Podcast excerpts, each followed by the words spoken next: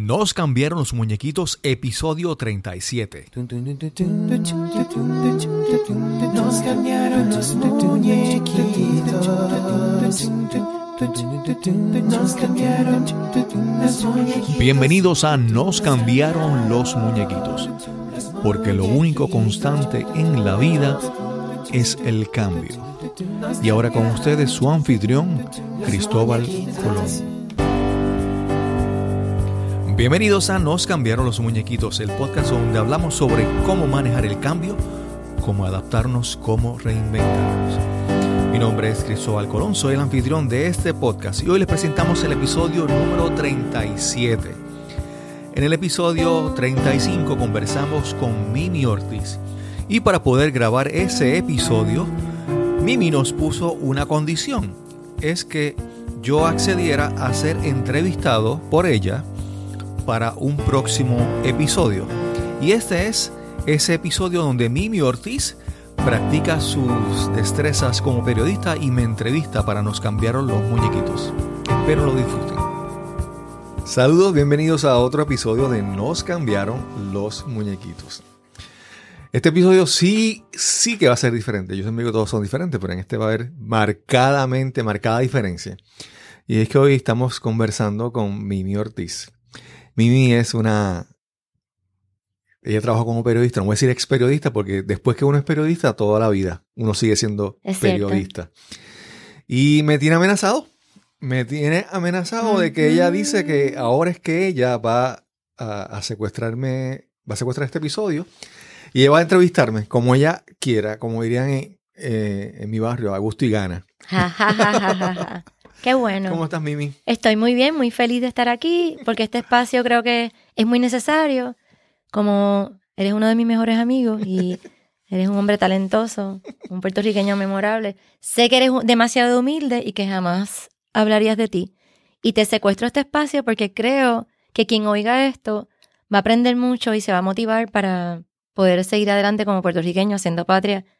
Como tú nunca te has detenido haciendo eso, pues Ok. Aprovecho para un poquito hablar del autor de este podcast, que ha tomado esta iniciativa que creo que es fabulosa, eh, inspirando a seguir adelante como país a todos nosotros. Y Cristóbal no solamente es ingeniero, bueno, imagínate, ese nombre, ahorita vamos a hablar del nombre de Cristóbal, pero no solamente es un ingenioso ingeniero, sino se ha destacado en varios campos como educador, obviamente. Lo conozco como instructor en varias facetas de su vida. No solamente como instructor de, de rescate, de salvamento y rescate, de búsqueda y de rescate, salvamento y rescate, instructor de eh, rescate en aguas rápidas, instructor de cueva. Es peleólogo, explorador de cuevas de una manera más científica. Eh, wow, instructor de yoga.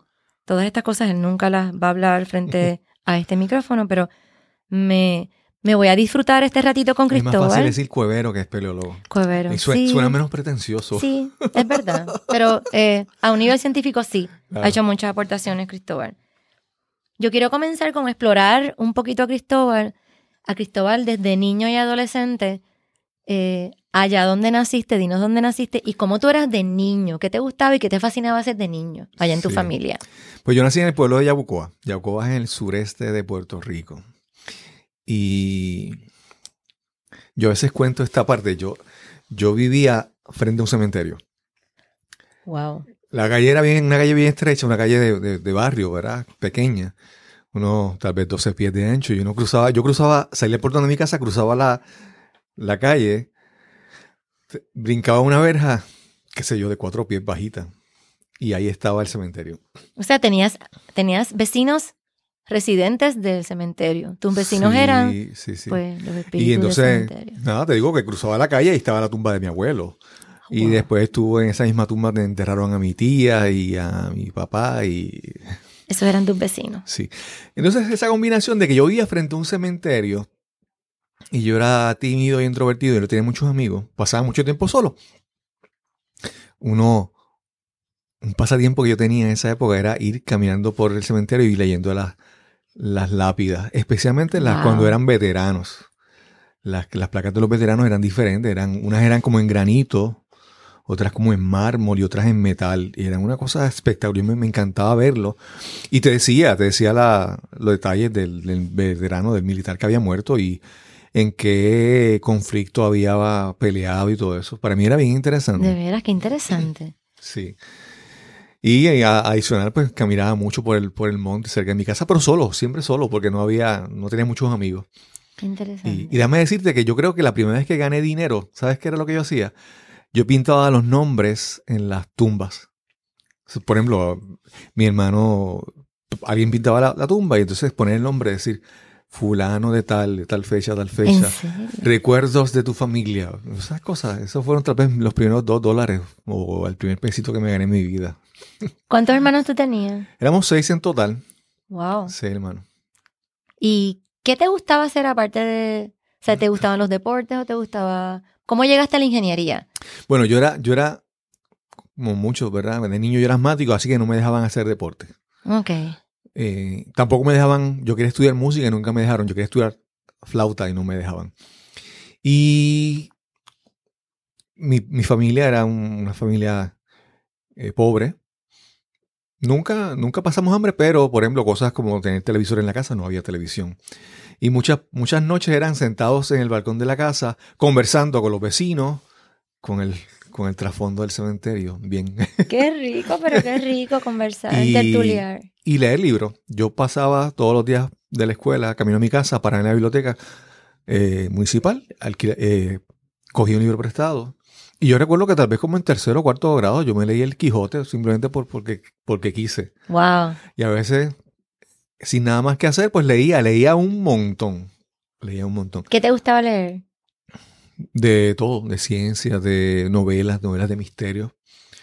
eh, de, como para jóvenes. De todo, de todo leía, de todo leía.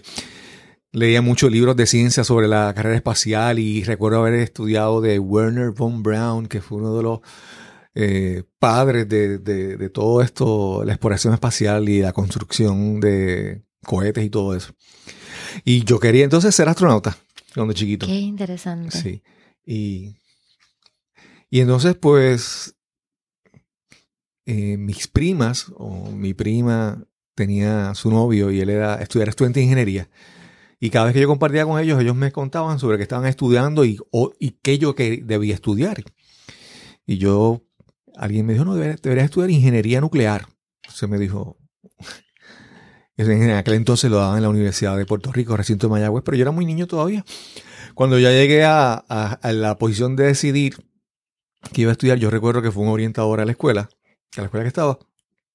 Y cuando el orientador habló sobre todas las profesiones que, que daban en la universidad y decía los salarios, él dijo Computer Science Engineering. Yo no sabía qué era eso. Y, pero cuando dijo el salario, dije, pues yo quiero eso. Lo dije por el salario. Estudié solamente pensando en lo que me iba a ganar. No sabía ni, neces- necesa- necesariamente qué iba a estudiar, pero eh, por eso lo estudié. Ingeniería en ciencias de computadoras. Sí. En el colegio de Mayagüez, En la recinto de Mayagüez. de Puerto Rico, recinto de Mayagüez. Estamos hablando de que cuando la primera, el primer contacto que tuve con una computadora fue con tarjetas perforadas. O sea que un- la gente sabía de computadora, pero era porque habían escuchado algo, pero no era que había una computadora que tú hubieras visto. Yo antes de eso tal Háblame de vez- esos primeros modelos. ¿Era un centro de cómputo? ¿Era una tarjeta perforada? ¿Cómo era? Bueno, yo, yo recuerdo mi- el primer contacto con una computadora y no fue directamente. Yo, cuando niño escucha, yo fui a una empresa y ya era una, la RJ Reynolds en Yabucoa y allí tenían computadora. Y me imprimieron, entonces en esa época imprimían un calendario de Snoopy que eran todos ceros y unos o, ceros o y X. Eso Yo era- llegué a ver eso, era sí, bien sí. curioso. Y era un calendario de ese año con eso. Y ese fue. Pero yo nunca vi la computadora. Tal vez vi un teclado, pero. Y cuando empecé a estudiar, pues uno estudiaba. Estamos hablando que en aquel entonces tú no tenías una, una pantalla o un teclado donde tú escribías. Tú te sentabas en una máquina que era un teclado, pero era como una, una impresora mecánica que tú ponías tarjetas. Eh, tal vez los que eran hípicos, los que jugaban dupletas y papeletas, ellos veían en esa tarjeta, una tarjeta de ese tipo, rectangular. Y entonces cada línea de código que se ponía en la computadora, cada programa, cada línea era una tarjeta. O sea que si tú hacías un programa que tenía 300, 300 líneas de código, tú tenías un paquete de 300 tarjetas. Wow. Entonces tú le dabas, tú no veías la computadora, tú le dabas las tarjetas a una persona que esa persona lo pasaba y lo, lo ponía en un lector de tarjetas y ejecutaba y a ti te, de- te devolvían el resultado, una, una impresión, una hoja impresa del resultado. O sea que yo nunca veía, o sea, aun- aunque estaba trabajando con computadora, yo no lo veía. Eso era una, una cosa monstruosamente grande en un salón, en un cuarto, y yo Qué no la locura. veía. Y entonces yo trabajaba con, con, para darte un ejemplo, en una ocasión estoy codificando, haciendo un, un programa, veo que hay una, hay una, una línea, hay un error, pues yo saco las tarjetas, busco cuál es la que tiene el error, viro las que están al frente y las coloco sobre la otra, para marcado, ¿verdad? Cruzadas para marcar dónde era que iba esa tarjeta. Hago la nueva tarjeta, la coloco y cuando lo, lo vuelvo y lo pongo, los invertí. Las de al frente estaban mirando hacia arriba, pero las de atrás quedaron mirando hacia abajo. Ok. Y cuando se las di a la, a la persona, pues todo corría lo más bien hasta que de un punto en adelante todo era grabatos y basura porque estaban las tarjetas invertidas. O sea que tú viviste ese proceso y el cambio increíble cuando me imagino que entró Sí. Macintosh con la Sí. primera computadora que yo creo que se llamaba La Amiga.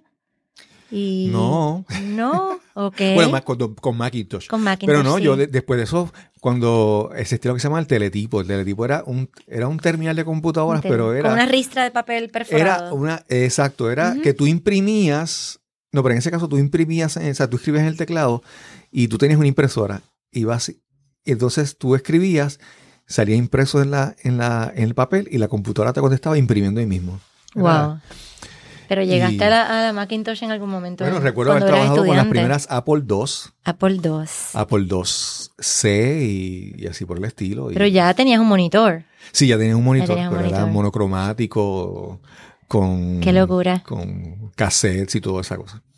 Y pues así ha ido evolucionando hasta ahora que todo es touchscreen y súper, súper, Casi ningún cambio. casi nada. Obviamente la época de que no había internet y que no había todavía los teléfonos claro. celulares.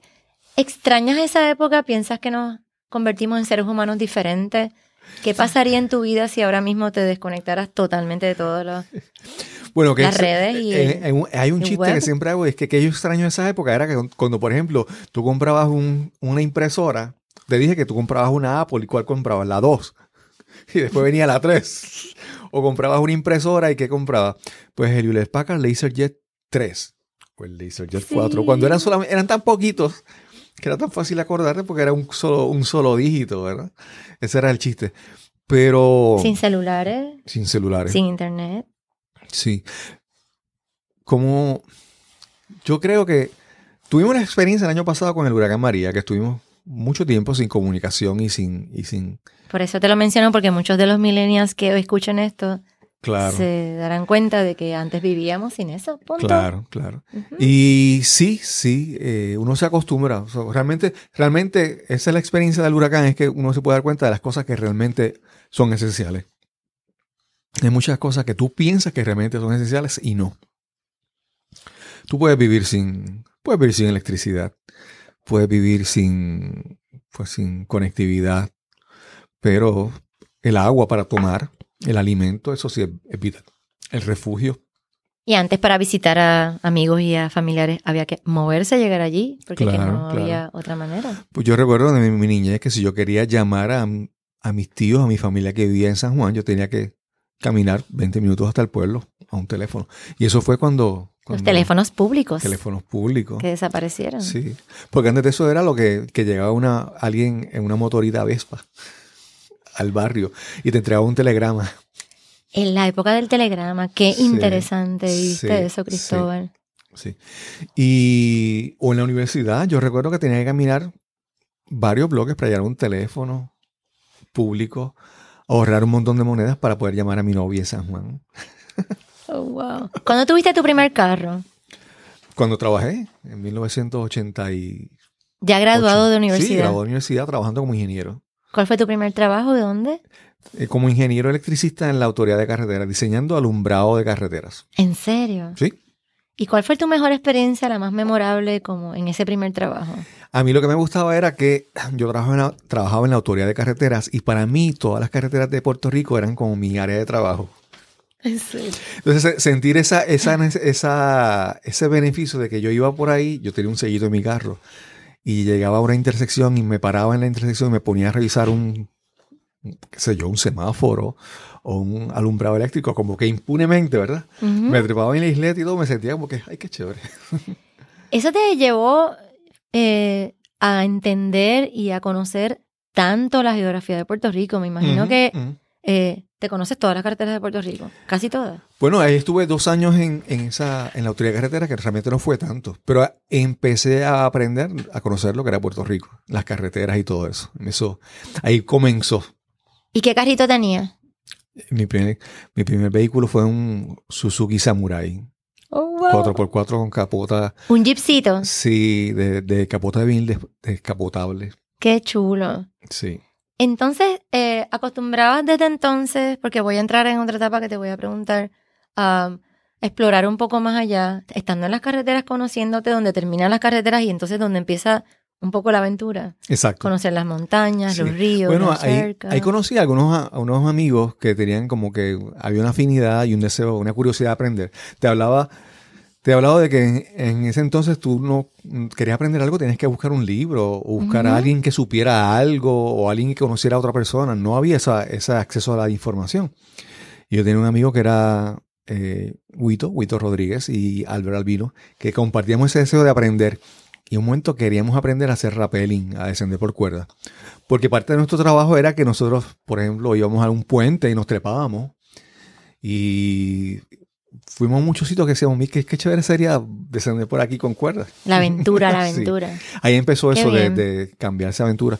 Y con el deseo de aprender, por alguna razón alguien nos habló de una compañía o una, una empresa, una tienda se llamaba Gaviotas Rescate. Ujú. Y ahí yo conocí al señor Steve Seagal. Dueño de esa tienda, que Y ahí aprendí, tomé un curso de aprender a bajar por cuerdas con él. Con Y él. Steve era miembro de la Sociedad Espeleológica de Puerto Rico sí, y te invitó a una reunión. Sí, ahí conocí a, a Luis Santiago, Rambito, un, gran amigo, y a Carmen. Rambito y a Carmen ahí comencé. Pues entonces yo voy a decir algo aquí, voy a intervenir ya como amiga de Cristóbal. Eh, fue en el año 1993 Ujú. cuando me tocó presidir una comisión que se llama la Comisión del Caribe de una organización que se llama el National Cave Rescue Commission, Ujú. a su vez es miembro de la Sociedad Espeleológica de los Estados Unidos. Me toca coordinar un curso en Puerto Rico para Un mega curso. enseñar rescate en cueva. Y una de las misiones que teníamos era lograr presentar nuestro curso y todos los beneficios que, que tenía el curso en todos los grupos espeleológicos de Puerto Rico. Es cuando entonces conozco a Cristóbal eh, en una reunión de CEPRI, Sociedad Espeleológica de Puerto Rico, Ujú. Y comenzamos una excelente amistad. Ese curso, eh, quiero que me cuentes cómo te cambió la vida, cómo te influyó, cómo te creó la conciencia de la seguridad, más allá de explorar cuevas, porque estabas ya entrando en un ambiente donde los riesgos están presentes. El mundo subterráneo en Puerto Rico no es tan sencillo. Claro. Es un mundo lleno de riesgos, hay ríos subterráneos, ríos con descarga peligrosa, eh, se inundan, etcétera.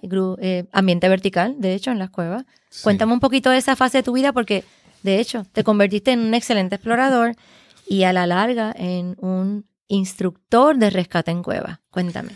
Pues fíjate, yo lo primero que tengo que agradecer es que yo creo que, que tenía la actitud de buscar educación, porque muchas veces la gente se cree que se lo sabe toda. Ujú. Y yo sabía el riesgo de lo que estaba viviendo.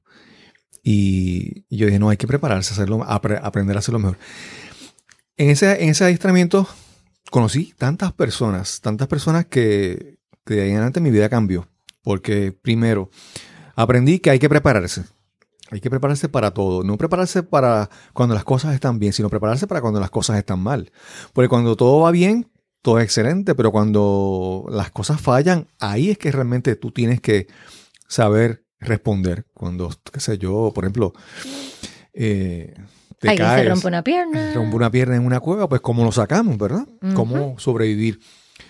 Y te mencioné a Steve Seagal, que también ahí continué conociéndolo. Steve Seagal, después de muchos años, terminó siendo el padrino de mi boda hace unos, unos siete años atrás. Y hemos desarrollado una gran amistad y una buena relación. Así ahí te conocí, te eh, conocí en ese primer curso gente de, de Costa Rica, como David Bolaños y un montón de gente. Conocí a De Venezuela, de de, Venezuela Cuba. a Rafael Carreño, que lo vi en estos días en una foto en las redes sociales. Y nuestra amiga Susan Thrasher. ¿De eh, Kansas? De Arkansas. Arkansas, perdón. Sí, sí, sí. Y algo, algo que aprendí ahí es que tú tienes que, si tú, no importa lo que tú quieras hacer, tienes que aprender a hacerlo bien. Tienes que tener el compromiso de aprender lo mejor posible. Lo que sea, lo que sea. Tú quieres ser periodista, pues tienes que tratar de ser el mejor periodista posible y educarte y prepararte. Quieres ser programador de computadoras, pues tienes que prepararte. Tienes que tener compromiso contigo de ser el mejor de- dentro de esa área. Y- Esa organización tenía unos niveles eh, que se iba comenzando a coger un curso nivel 1, nivel 2, nivel 3, hasta convertirte en instructor. Sí. Cristóbal se convirtió en instructor de esa organización y después viajó como instructor a Cuba y a enseñar esos conocimientos a otros países. Esa experiencia de lograr aprender a convertirte en instructor, ¿cómo fue? El, y una de las grandes lecciones que he aprendido en la vida es que tú aprendes algo realmente cuando tienes que enseñarlo. Antes de eso, lo aprendes lo necesario como para aprobar el requisito o para dar el próximo paso. Pero tú realmente aprendes algo cuando tienes que enseñarlo. Y ese fue mi gran, eh, la diferencia. Cuando yo decidí ser instructor, entonces yo me di cuenta que yo tenía que aprender y entender. Y así en todas otras cosas. También más adelante, en un momento que yo tuve que tomar, eh, me estoy adelantando, tenía que dar charlas sobre la geomorfología de Puerto Rico. Cuando yo aprendí realmente eso bien, cuando tuve que entonces enseñárselo a otra persona, decírselo a, un grupo de personas. Y entonces ahí realmente tú aprendes. Por lo tanto, muchas cosas en la vida tú las aprendes hasta un punto, pero si de verdad quieres sobresalir, decídete entonces aprender lo suficiente para poder enseñarlo. Y esa es la, para mí ha sido, esa ha sido la gran diferencia en mi vida. Cristóbal eh, me acompañó en muchas jornadas de lo que se convirtió la comisión, sobre todo ir un viaje a Cuba y aprender también de los compañeros cubanos en ese momento histórico que todavía eh, había una condición de periodo especial y embargo en Cuba. ¿Qué aprendiste de Cuba, de los cubanos y cómo fue tu experiencia allí en ese momento? Bueno, primero, en Puerto Rico, para esa época, había una, había, los cubanos siempre han estado bien presentes en la cultura, en los medios de comunicación. Siempre habían comediantes conocidísimos en Puerto Rico que eran cubanos, figuras públicas que son cubanos, y entonces está el estereotipo del, del cubano y el, y el acento y cómo...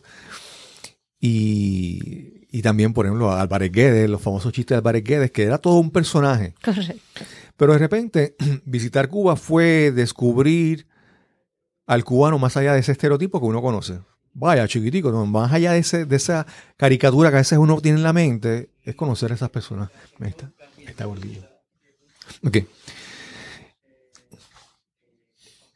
Entonces, ve- ver, descubrir más allá de, esa, de ese estereotipo y entonces ver cuánto nos parecemos. Mucha gente en, en- en- en Cuba nos confundía y dice, ustedes son de, ustedes son de Oriente, ¿verdad? Y yo, no, no, somos de Puerto Rico. Nos parecíamos mucho. Y otra cosa fue reconocer la lucha de ese pueblo, de las cosas que hacían, por ejemplo, ver la creatividad, la imaginación, el ingenio con que ellos no tenían equipos para explorar cuevas, pero ellos improvisaban. Ellos con una, con una cafetera greca, ellos se improvisaban y hacían una lámpara para, De carburo. de carburo para alumbrarse en, la- en las en las cuevas. O con una tola de, de metal, la picaban, la doblaban y hacían inventos y hacían equipos de ascenso y descenso por cuerda.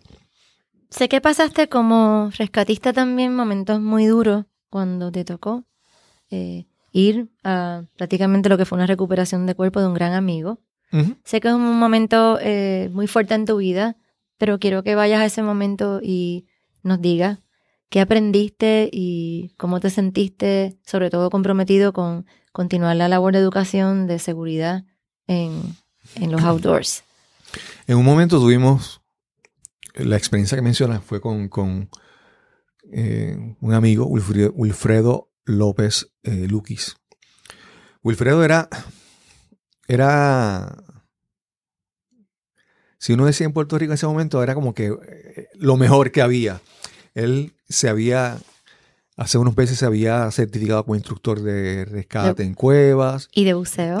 Él era instructor de, de buceo, era instructor de paramédicos, él daba clases a, a personas que estudiaban para ser paramédicos. Él tenía su compañía de, de ambulancia y él era paramédico. Él era atlético, era una persona que había, se había dado a conocer en, en la en la, la luz pública porque había hecho eh, expediciones al Kilimanjaro y a otros sitios que fueron bien cubiertas por la prensa. Y él era, oh, o sea, era lo mejor de lo mejor. Y tuvo un Excelente accidente- ser humano. Sí, y Ujú. súper, súper, una personalidad carismático, agradable, súper buena gente. Esas son las personas que llegan a un sitio y se, se- aquí, aquí a- a- Acapara. acaparaba toda la atención por su, por su, por su carisma. Y Wilfredo pues falleció en un accidente eh, en, el río Camuy. El asunto de, primero, la experiencia de la muerte de, Wil- de Wilfredo es, a veces uno no quiere, pero muchas veces uno toma adiestramientos y participa en simulacros, pero cuando uno tiene que responder en situaciones reales, es que, reales que uno se pone a prueba. Entonces, en situaciones simuladas, pues es- vamos a ver cómo, pero cuando es una situación real, cómo uno puede probar, poner a prueba lo que uno aprendió y practicó. Esa es una, una parte. Segundo, entender qué tan fuerte uno está para poder atender una situación así. Porque uno dice, no, yo voy a... eh, ocurre una- un problema, ¿cómo yo respondo? Sí, pero si en ese momento me, me bloqueo, me paralizo, reaccionar. En ese momento todo eso se pone a prueba y yo creo que todos respondimos bien. También se pusieron a prueba los lazos que hemos desarrollado con, de hermandad y de amistad con tantas personas. Y fue, aunque fue un go- golpe duro, pero lo bueno de todo eso es que todos terminamos más, más unidos y más cercanos por, por, por esa experiencia que compartimos. Estás escuchando Nos cambiaron los muñequitos. Este es el episodio número 37 y hoy conversamos con Mimi Ortiz. Y precisamente como fue eh, agua en movimiento, una crecida y una inundación de uno de los canales que contribuye eh, en el, sistema de cuevas de Río Camuy, el agua en movimiento, y como él habló de golpe, el golpe de agua que complicó la situación donde acabó pues la fatalidad de un excelente amigo, eh, tengo que mencionar que eso y otros sustos que pasamos en esas crecidas de los ríos eh, eh, convirtió a, a, a Cristóbal en estudiante y más tarde en instructor de el curso de rescate en agua rápida. Él comenzó en la organización de National Association for Search and Rescue, de NASAR. Eh, Cristóbal también es instructor de Search and Rescue de búsqueda y rescate, certificado por esa organización de Estados Unidos. Y no es que mencionemos los certificados por darle galones a este ser humano, sino que realmente es el trabajo de la búsqueda de la educación lo que hace que él sea imparable. Eh, en esa modalidad de rescate en agua rápida que está tan popular ahora porque realmente estamos viendo eh, climas eh, adversos y Ujú. climas muy extremos y Claro, continuaremos viendo desastres naturales y eh, inundaciones y ríos inundados, etcétera. Ujú. Pues se convierte mucho más valioso tu trabajo y tu rol como instructor de eh, realmente esta modalidad. Así que en varios cursos nos has ayudado, ¿ok? En distintas organizaciones a seguir la línea de la educación y la prevención de que no ocurra y prevenir Claro, que la claro. gente esté en lugares peligrosos. ¿Quieres decir algo de, de lo de rescate en agua rápida? Bu- el- el- muchas veces las personas dicen, pero es que eso rescata en agua rápida, rescata en río. Pero, pero es más que eso. Dice, pero si yo no salgo de la ciudad, sí, pero trabajas en Santurce, sales un día del trabajo a las 4 de la tarde, 5 de la tarde y llegaste a la avenida Kennedy y se inundó. Y es un río. Y es un río. Y las personas son, los riesgos son increíbles. Y tú nunca sabes cuándo te vas a encontrar en una situación así. Así que es mejor, mejor estar preparado y no arriesgarse si no, si no, si no sabes, ¿verdad? Voy a mencionar que hay algo súper gracioso, gracioso, pero que puede haber sido motivo hasta de bullying cuando Cristóbal era un niño y estaba en la escuela. Y yo cuando lo conocí ya de adulto, ya le había sobrepasado, me imagino que muchas veces donde tuvo que decir cómo tú te llamas. Cuando alguien se para en un salón de clase y se para y tiene que decir su nombre y dice Cristóbal, a Cristóbal le daba una de esas paveras de cuando uno tenía ocho años, le daba risa, risa, risa hasta que por fin decía Cristóbal Colón. ¿Cómo tú manejaste que te pusieran Cristóbal Colón y tú segui- y seguías con decir tu nombre y con pues aguantar todos Bueno, los chistes y sobre tu nombre? Primero, para hacer la historia completa, mi papá, el día que yo nací, estaba borracho. Estaba, había bebido y estaba con mi padrino, el que fue después mi padrino. Y como parte de un chiste y un relajo, surgió, como ponerle Cristóbal, y eso se quedó. Y no tienes un segundo nombre. No, no, O sea que no había alternativa. no. Y después de la niñez, obviamente es bien difícil manejar eso, la presión, los niños y más adelante, ya después de adulto, pues muchas veces eh, ya he encontrado la forma de decirlo, o lo digo muy rápido, o lo digo de cierta manera que la gente a veces no presta atención. Hace, hace unos dos años eh, fui a un viaje a, a Curazao y tenía que llegar a un, a un complejo, a un hotel, y había que identificarse en la entrada. Yo dije, bueno, pues cuando yo diga allí, llegue allí y diga mi nombre, va a estar feliz. Pues cuando llego y digo mi nombre, el señor se echa a reír y yo, pero ¿cómo va a ser? Y, es que en Curazao la mayoría de las personas hablan entre tres y cuatro idiomas. Y el español es uno de ellos. Y, y él me dice, mira, aquí todo el mundo habla cuatro idiomas. Inglés, español, eh, holandés y, y algunas variedades locales. Y te dicen, y el que no habla los cuatro idiomas, tres o cuatro idiomas, es porque no fue a la escuela. Porque todo el mundo que fue a la escuela. Wow. Por lo tanto, pues cuando el señor yo le digo Cristóbal Colón, que yo pensé que yo no se iba a reír de mí porque estaba en otro país, estaba hablando en inglés. No, él se echó a reír porque él sabía la historia de Cristóbal Colón. Eh, me río con esto, pero sí, en broma y en serio. La personalidad de un hombre que dice que cuando era chiquito era tímido, eh, se desdobló, convirtiéndose, convirtiéndose en un comunicador extraordinario. En una etapa de su vida ya mucho más, eh, ya más de hombre maduro.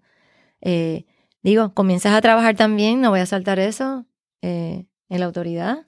Háblame un poquito de esa gran carrera que hiciste en esta agencia que prácticamente viene a ser la mayor parte de tu vida.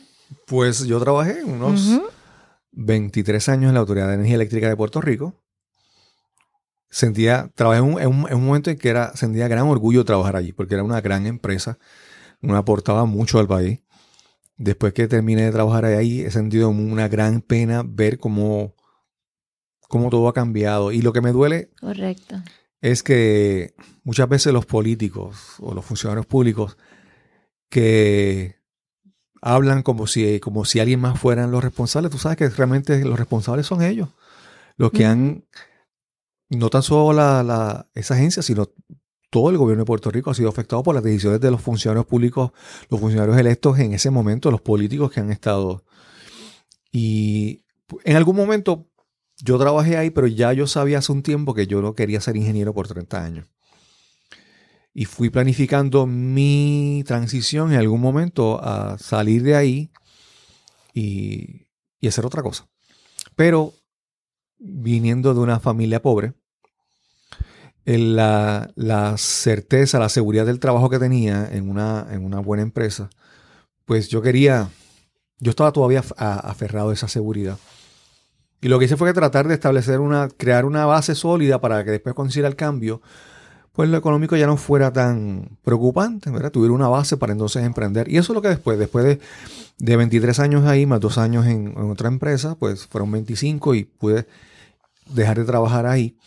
Y con una cierta base que tenía, empezar a emprender, a hacer el podcast y a hacer muchas otras cosas. Y tengo que mencionar que en esa búsqueda de la educación y del conocimiento, te convertiste en un eh, gran orador certificado por Toastmaster. Este programa que es espectacular, estás inspirando a mucha gente con esto que estás contando y quiero que me digas cómo tú llegaste a Toastmaster.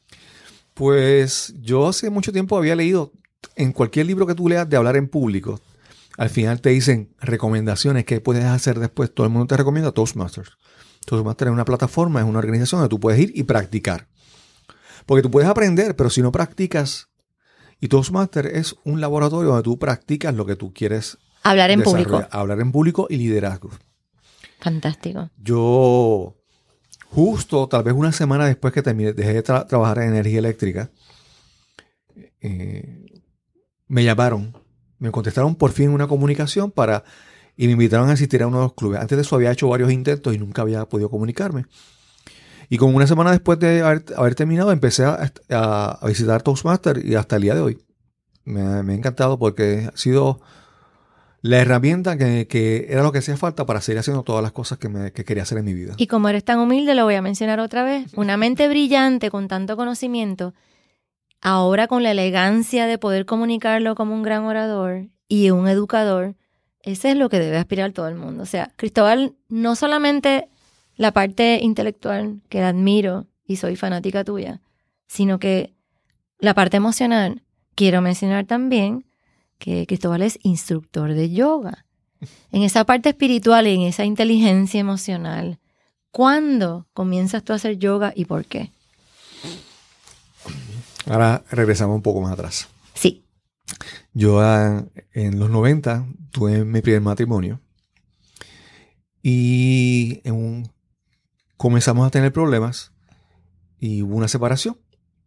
Nos separamos un sábado y lo primero que quise, quise hacer era como que este tiempo de que ahora estoy separado, solo y hay un tiempo de pensar, pues entonces yo dije, yo quiero buscar algo que me ayude a aclarar mi mente.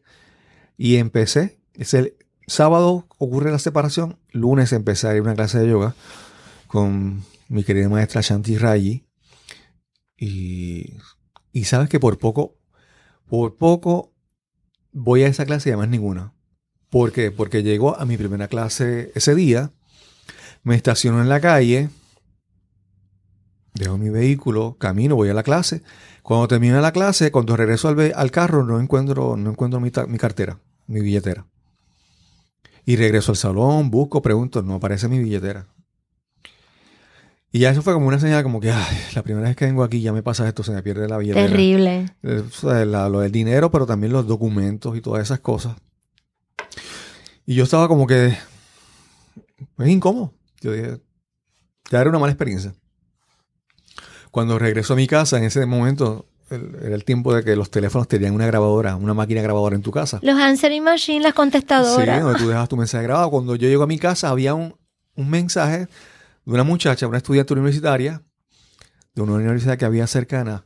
La muchacha se estaba riendo. Se reía y decía, ¡ah, Cristóbal Colón! ah", Y se reía y, y entre risas y, y trataba de decirme que había encontrado mi billetera al lado del vehículo. Que yo me bajé del vehículo y se me cayó la billetera. Ella la, la encontró y me estaba llamando para entonces. Al otro día la llamé y fui y me dio mi billetera. Pero si yo no lo hubiera encontrado, posiblemente yo no regresaba a la clase por la, por la mala experiencia de que me había pasado. ¿Cambió tu vida el yoga? Sí, definitivamente, definitivamente. ¿Cómo y por qué? Bueno, porque todo como mencionamos lo de la espeleología y los cursos. Una cosa es lo que tú aprendes, también otra es el, círculo de personas que está ahí y que te apoya, ¿verdad? Eh, Ujú. Es muy importante eso, que lo que tú te beneficia de las enseñanzas, pero también del, del compartir con esta gente. Claro. Y el compartir con estas personas cambia tu forma de ver la vida. Y ahí empecé a estudiar yoga eh, por varios años con mi maestra. entender energéticamente qué Claro, somos, eh, el- tu equilibrio. Entender el, el bienestar, la conexión que hay entre tu cuerpo, tu mente, tu alma. Que si tú trabajas con tu cuerpo, tu, tu mente se va a calmar, su, tu corazón se va, va a trabajar mejor. Y, y nuevamente, con el deseo de seguir aprendiendo y querer aprender más, llegó un momento que me, estudié para ser instructor de yoga eh, con el maestro Ganga White en Santa Bárbara, California. Qué interesante. Y porque entonces tú te, como nuevamente te das cuenta de que cuando quieres poder enseñar o aprender algo realmente, tienes que enseñarlo. Y eso fue la diferencia, ¿verdad?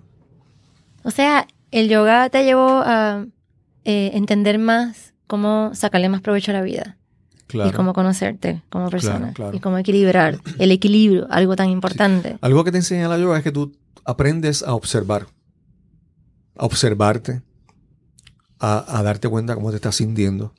Y eso es muy importante.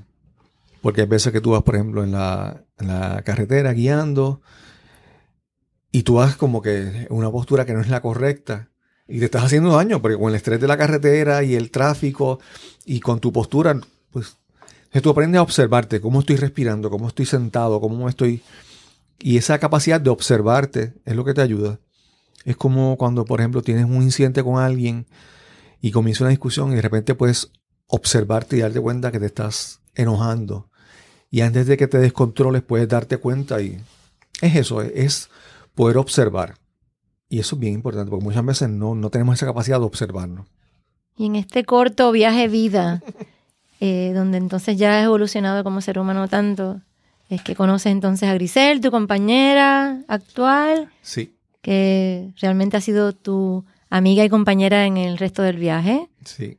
Compartiendo felicidad, vida. Definitivamente, definitivamente. Eh, esa, esa, relación se dio porque es raro porque nosotros tenemos un grupo de trabajo, o sea, un grupo en el trabajo que nos reuníamos todo a hora de almuerzo, nos reuníamos en un salón de conferencias y en ese espacio de una hora de almuerzo poníamos series de televisión en, disco, en DVD. En, DVD. Y empezamos a ver la serie Lost. Y, que nunca se acababa. y el asunto es que desde ese grupo todo el mundo almorzaba rapidito y tenía unos, tal vez unos 45 minutos para ver al menos un episodio de la serie. Y ese grupo se fue expandiendo y seguía llegando gente simplemente para almorzar y compartir y ver la serie de televisión en, pues, la pantalla del salón de conferencia. Y de ahí surgió, surgió la amistad y finalmente la, relación que ya hoy pues con Lost. ¿Y llegaron a ver Rizal y tú el último capítulo de Lost? Sí, sí, sí, lo, lo veíamos bien. Hablando y si miras atrás, ya teniendo un horizonte y un viaje que preparaste para aquellos amigos que pueden oír esto, nunca dejen de sentir esa energía de que este viaje dura con calidad de vida hasta donde uno se lo prepare, ¿no? Así que inspirando esto eh, y mirando atrás, ¿tienes algún o algunos mentores que hayan cambiado tu vida y que quieras mencionar? Ahí, como te mencioné, los hay, hay, constantemente hay mentores que te ayudan, pero hay personas que en algún momento ayudaron cuando era necesario. Por lo tanto, la huella es mayor. Yo tengo, eh, mencioné, había mencionado anteriormente, tres mujeres en mi vida que ayudaron mucho. Yo, primero, fuiste tú, te dije, cuando en 1993, mm. tú eres una mujer apasionada, apasionada en el sentido de, que pones pasión en las cosas que haces, los proyectos que, emprendes. Yo he visto, usted no se imagina los proyectos que ha hecho. Que no, yo, yo. Esto se trata de ti, así Sí, sí, no, pero, pero esa pasión, ese deseo de, lo aprendí, lo aprendí de ti, ¿verdad? Eh, y, es, la pasión no solamente en un área de la vida, no, no es una pasión en el trabajo, es una pasión en cuando todo, todo es, cuando te disfrutas la música, cuando te disfrutas la comida, cuando te disfrutas una película, tú lo buscas todo, buscar eh, la belleza y la pasión en todo lo que, lo que, y eso es, para mí fue, en un momento de mi vida que yo estaba bien tímido y bien, que podía retraerme y esconderme y encaracolarme, ¿verdad? pues tú en un momento me abriste las puertas a muchas cosas y viste mi cosas que yo no veía. Y eso siempre te lo, te lo agradezco. También tengo así personas que... Eh, Virginia Gómez. Virginia Gómez era también, fíjate, periodista también, era comunicadora de un programa de radio. Y Virginia, las conversaciones que yo tenía con ella eran, son todavía enriquecedoras, profundas. Y Virginia tenía experiencia en la televisión y en la radio y en varias ocasiones me invitó a su programa de radio. Y cuando yo no creía que yo podía hablar de ciertas cosas, ella siempre me dio la oportunidad. Y ella fue para mí una, una, una gran experiencia. Y la, creo que la tercera mujer así en mi vida fue Rubis Camacho. Es una, una gran escritora, amiga, que finalmente me casó con Grisel hace un, hace un tiempo. Y fue esas personas en el momento en que llegaron. Y te puedo decir que he tenido múltiples mentores más adelante que me han ayudado. Te mencioné Steve Seagal, te mencioné en, Toastmasters. Eh, mi mentora en Toastmasters es Marina Rivera. Son gente que, que me han ayudado mucho, pero estas tres personas que te mencioné fueron personas que en cierto momento me apoyaron cuando yo necesitaba el apoyo, ¿verdad? En, creer en mí, vamos a decirlo de esa manera. Estás más creativo que nunca, más apasionado que nunca. Qué bueno que me tocó abrir a Cristóbal Colón para que descubriéramos a este Cristóbal Colón que sigue animando a tantas personas a sentir orgullo por lo que somos como país, aunque nos quieran cambiar los muñequitos. Claro. ¿Qué queda? ¿Qué queda en este viaje que estás haciendo tan emprendedor con este medio de comunicación de unión que sirva para eh, inspirar a, a los restos de los puertorriqueños? Déjame decirte que a veces uno piensa, a veces uno dice, no, yo no voy a hacer esto, yo no quiero hacer esto, pero después te das cuenta que vas haciendo eso mismo. Por ejemplo, yo decía, antes las personas trabajaban, estudiaban, trabajaban, tenían un trabajo 30, 35 años, después se retiraban y vivían felizmente retirados con una pensión y eran... Eso cambió por completo. Y entonces yo siempre quería como que aventurarme a hacer otras cosas, pero en lo que el tiempo iba pasando me fui sin- creando una zona de comodidad, en esa zona de comodidad donde, donde lo- como te decía, que la gente trabaja y después quiere... Y hay un momento en que empecé a sentirme como que demasiado cómodo con la seguridad. La incomodidad de la Sí. comodidad. Y entonces cuando dejé de trabajar en, en en- en energía eléctrica, pues de repente, inconscientemente mi cuerpo buscaba esa comodidad, como que, ay, levantarme tarde, no voy a hacer nada. Pero como está la situación económica en Puerto Rico, como está la economía, como está el gobierno, nada es certero, o sea, nada es, nada es seguro. Los, los, lo que yo, con lo que antes podía contar, ya eso posiblemente no exista, ¿verdad?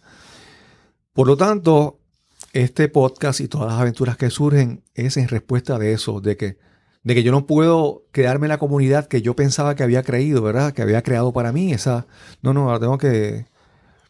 Puede ser que de aquí a un tiempo tenga que depender exclusivamente de lo que yo genere con mi podcast y con muchas otras cosas. Y he aprendido, y he tenido que aprender, he tenido que expandirme, y yo creo que esa es la gran diferencia, como que el querer aprender algo. El momento en que uno dice que ya uno no sabe más, que ya uno no sabe, que sabe todo, o que sabe mucho, pues uno se estanca. Pero cuando uno quiere seguir aprendiendo, y, y por ejemplo, este podcast surge de, de sentarme a averiguar, de ver videos en YouTube, de leer, Ujú. y experimentar y experimentar. Y eso yo creo que hasta cierto punto me hace difícil creerme la edad que tengo. Yo me creo, a veces, a veces creo que tengo 18 años con varios años de experiencia. Porque todavía sigo como que buscando creer, crear y buscando aprender. Y yo creo que esa es la, la diferencia, yo creo. Vivo más enamorada de Cristóbal que nunca. El gran amigo, el gran hermano, el gran puertorriqueño. Te agradezco la oportunidad de haber recreado mi alma de periodista nuevamente. Eh, denle like al podcast de Cristóbal. Sí, Eh, sí. Nos cambiaron los muñequitos. Es un gran proyecto e inspirador. Te agradezco el nombre de muchas personas que estás impactando y que sigamos con este podcast que tiene mucho futuro. Mimi, y, y las personas que quieran conocer a Puerto Rico desde, desde otro punto de vista, desde el interior, desde...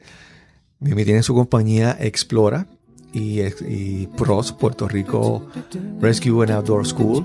Si usted quiere aprender y disfrutar a Puerto Rico desde otro, una- otra, otro nivel, comuníquese con Mimi con, con su compañía Explora. Habló el verdadero descubridor de Puerto Rico, Cristóbal con el auténtico. Gracias. Bye. Gracias a ti. Una de las razones por la que decidí crear este podcast con su formato de conversaciones de entrevistas es que de por sí soy una persona bastante reservada, ba- bastante tímido y se me hace difícil crear un podcast hablando completamente yo solo todo el tiempo. Posiblemente si Mimi Ortiz no hubiera puesto esta condición para realizar este episodio, esta conversación donde ella me entrevista, pues hubieran, hubiera pasado mucho tiempo antes de que me hubiera dedicado un solo episodio a mí a hablar sobre, sobre mí. Espero que este episodio les haya brindado la oportunidad de conocerme y tal vez entender el propósito, el origen de este, de este podcast. Finalmente, si quieres dejarnos tus comentarios, si quieres compartirnos tus opiniones, puedes visitar la página cristobalcolón.net y en la sección de Contáctanos puedes dejar tus comentarios y enviarnos tus mensajes. Los leeremos, los compartiremos y te contestaremos. Y sin más que añadir, nos encontraremos en el próximo episodio de Nos cambiaron los muñequitos. Hasta el próximo.